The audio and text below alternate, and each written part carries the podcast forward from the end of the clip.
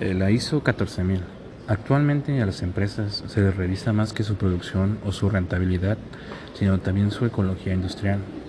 En los años 70 y con el aumento en la contaminación y la población global, se tuvo que tomar decisiones para hacer algo por el medio ambiente, por lo que las empresas tuvieron que adaptarse a esos nuevos factores.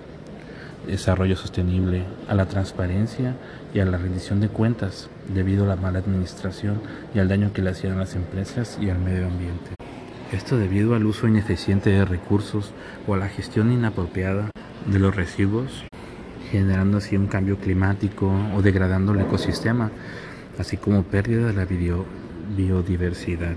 Ya con esto y al borde de una contaminación global extrema, eh, se gestionó lo que es el sistema de gestión ambiental y surgieron nuevas normas como la norma internacional ISO 14000, la cual fue aprobada en septiembre de 1996 y fue adoptada a rango de norma nacional en Europa en el 97.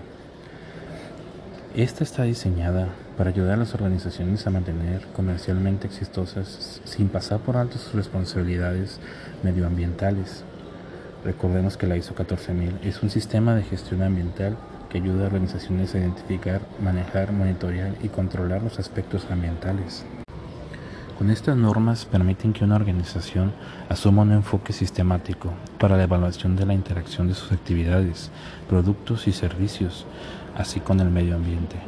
Los requisitos las especificaciones para una SGA, de acuerdo con la ISO 14001, son obtener el compromiso de alta dirección con el SGA, desarrollar una política ambiental, planificar un SGA que comprenda el mantenimiento y mejora continua del SGA.